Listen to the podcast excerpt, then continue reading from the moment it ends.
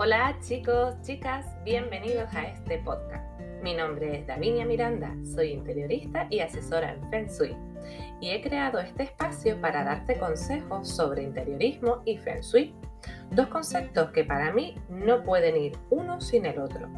Primero empecé estudiando interiorismo y luego descubrí Feng Shui, la ciencia que estudia los espacios, cuyo fin es armonizar y equilibrar las energías. Encontré aquí ese complemento que le faltaban a los espacios, esa armonía que debe tener desde las casas hasta las empresas para crear zonas agradables, confortables, que nos den el bienestar que todos merecemos. Por ello, vamos a hablar desde cómo crear la entrada de nuestra casa o de nuestro negocio hasta cómo potenciar la economía o el amor. ¿Qué te parece? ¿Me acompañas? ¿Sí? Pues comenzamos.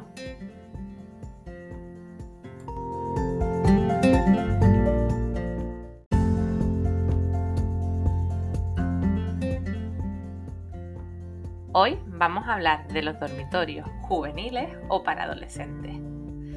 Esa zona privada que tienen que tener estos chicos para formar su personalidad.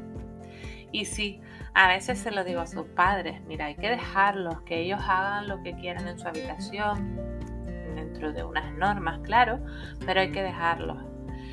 Y dicen, pero si eso parece una leonera, madre mía, qué desastre, no hay por dónde cogerla. Pero de verdad que si le decimos, a, hoy viene fulanita o menganito, a que esa habitación en cinco minutos está toda recogida y en su, en su sitio, ¿a que sí? Bueno, pues eso, hay que dejarle unas normas, ¿vale? Un por qué y un para qué de esto, que ellos entiendan su importancia para que lo lleven a cabo. Pero es verdad que no nos podemos meter en lo que es la decoración porque se está formando esa persona, eh, esa autoestima y hay que dejarles que plasmen ahí pues sus aficiones y sus ídolos que le están formando pues lo que he dicho, esa personita que llevan, que llevan dentro. Eh, vamos a comenzar por la cama, que como saben es el mueble más importante que tiene el dormitorio y este hay que tener cuidado y no ponerle una cama de matrimonio. Deben de tener una cama de 90 o de 1,05 de cuerpo, de cuerpo y medio. ¿Por qué? Porque si no lo vamos a tener más tiempo en casa. No le estamos dando esa autonomía que pretendemos que tengan, ¿vale? Para cuando tengan esa, cuando sea su tiempo, puedan pues volar, salir de casa y formar su vida. Y eso lo vamos a hacer, pues esa camita que tienen cuando son pequeñitos, que la arrimábamos bien a la pared para darle esa protección, la vamos a ir separando un poquito para darles esa independencia que, necesitan. Eh, esa cama pues debe de tener mm, espacio debajo libre, si no es así pues quitarles esos cajones, esa cama que tenga debajo una vez por semana, limpiar bien debajo y dejar que se aire para que esa energía circule y no se quede ahí estancada. Eh, si tiene mesita de noche, pues que sea más baja que el colchón o de la misma altura para que no cree las flechas envenenadas.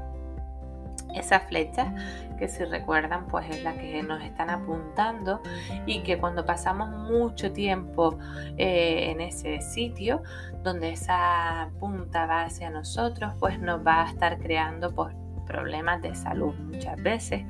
Igual nos duele la cabeza y no sabemos de qué es, y es porque tenemos esa energía apuntándonos ahí y llevándonos con mucha fuerza y creando pues ese, ese dolor eh, en nuestro cuerpo digo la cabeza, como puede ser el estómago, como puede ser las piernas, estamos más cansados y puede ser de eso también.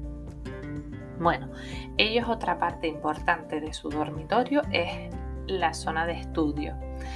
Porque ahora sí, perdón, ahora sí que ellos se sientan a estudiar. Ellos necesitan esa zona más que nunca. Y por desgracia, esa zona siempre va a estar contra la pared porque es muy raro ver ese, escritorio que esté separado de la pared y la silla quede entre el escritorio y la pared, haciendo esa pared de tortuga. Eso es muy raro encontrarlo. Tiene que ser muy grande el dormitorio para verlo así, que es lo ideal. Y viendo la entrada. Pero como tenemos lo que tenemos y, los tamaños de los dormitorios son los que son, pues hay que ponerle un remedio y una solución a esto. Eh, como les decía, tenemos que tener una tortuga negra que en este caso lo haría la silla, que debe ser una silla ergonómica, muy cómoda, que les cubra toda la espalda y si puede ser la cabeza, que, que les dé esa protección para la hora de, de estudiar y estar como en esa seguridad. A mano izquierda debe de tener el tigre verde, que puede ser, por ejemplo, una lámpara de pie, de mesa, perdón, de sobremesa, que sea alta. Y a mano derecha, pues tener el tigre blanco, que nos da ese empuje y esa fuerza, que puede ser mm, una cajita con o un lapicero, una cajita con folios o un lapicero también, que sea más bajo que la lámpara de, mesa. Y luego delante, como tenemos nuestro ave fénix y estamos contra la pared? Pues yo lo que recomiendo aquí es que pongan una imagen de un paisaje, no tiene que ser algo tampoco muy grande, eh, puede ser medio folio, con un paisaje abierto y con mínimo dos aves volando para que eso le fomente la creatividad y no se bloqueen a la hora de estar estudiando, que dice no me surgen las ideas y es por esto, porque estamos bloqueados con ese, eh, con ese ave fénix. Si no vemos la puerta, no la tenemos ni a la derecha ni a la izquierda, que no la estamos viendo, no la controlamos, pues deben de poner un espejito eh, que ellos al mirar pues puedan ver si una persona se les está acercando por detrás, porque si no, esa inseguridad van a estar siempre mirando atrás y lo que van a tener son problemas de cervicales y de espalda por ese gesto de estar continuamente mirando hacia atrás por la inseguridad que nos presta estar de espalda. Bueno, este sitio tiene que estar recogido, ordenado y clasificado si se puede. Pero bueno, como les he dicho, esto es su espacio. En estos momentos hay que permitirles tenerlos como ellos quieran. Pues lo vamos a, lo vamos a respetar. Seguimos por el armario. Ese armario que está llenísimo de ropa que no se quieren desprender de ella pues hay que explicarles que ese armario tiene que estar al 80% de su capacidad, para dejarle el 20% para que transpire esa ropa y para que circule esa energía y nos dé lo mejor. Desprenderse de esas cosas que ya no utilizan, el porqué de esto, su importancia y que tengan todo pues bien, que esté esa ropa limpia, que no estén metiendo ropa sucia dentro del armario. Seguimos por la zona, porque ellos tienen otra zona de juego, pero es diferente a la de los niños. Esta zona pues es de los videojuegos, de las pantallas, de lo que es la televisión y las tablets. Yo no, no recomiendo que esto esté en la habitación de los niños, de los adolescentes, porque una tele nos da mucho nos absorbe mucho tiempo. Y si está dentro de esa habitación no sabemos cuánto tiempo está pasando viendo esa serie, viendo esa televisión y no controlamos lo que ven. Eh, y muchas veces llegan al, instituto pues muy cansados, con ojeras, eh, con sueños, sin, no se pueden concentrar. Y esto se debe a estar viendo la tele hasta altas horas de la noche, por lo cual no descansan y necesitan dormir. Su cerebro también necesita mm, descanso. Es verdad que tienen, mm, les va cambiando la rutina del sueño, se les trastoca un poco. Así que contra más si ponemos esos dispositivos ahí a su alcance, mm, pues lo vamos a empeorar. Tampoco videojuegos. No es bueno tener la consola porque igual que la tele que se pueden pegar viendo una película, una serie hasta altas horas, también jugando. Y muchas veces hacen juegos que no, que no deben. hay muchos problemas con, con, los adolescentes y con los juegos estos de rol, con los juegos estos muy violentos. Así que esto, papás, si pueden, pues controlenlo un poquito porque es un tema un poquito delicado. Eh, bueno, vamos a cambiar de tema. estas pantallas son como espejos, ¿vale? Porque se refleja nuestro rostro, nuestro cuerpo en ellos cuando están apagados. Y lo que tenemos que hacer, igual que si tenemos espejos, es taparlos por la noche. Si se ven reflejados estos chicos por las noches, hay que taparlos, ¿vale? Para que no nos absorban esas energías y nos sintamos muy cansados. Pues vamos a taparlos y, y nada, y por el día pues le quitamos le quitamos la tela o el papel que hemos utilizado para taparlos y no pasa nada durante el día, pero en la noche sí hay que hacerlo.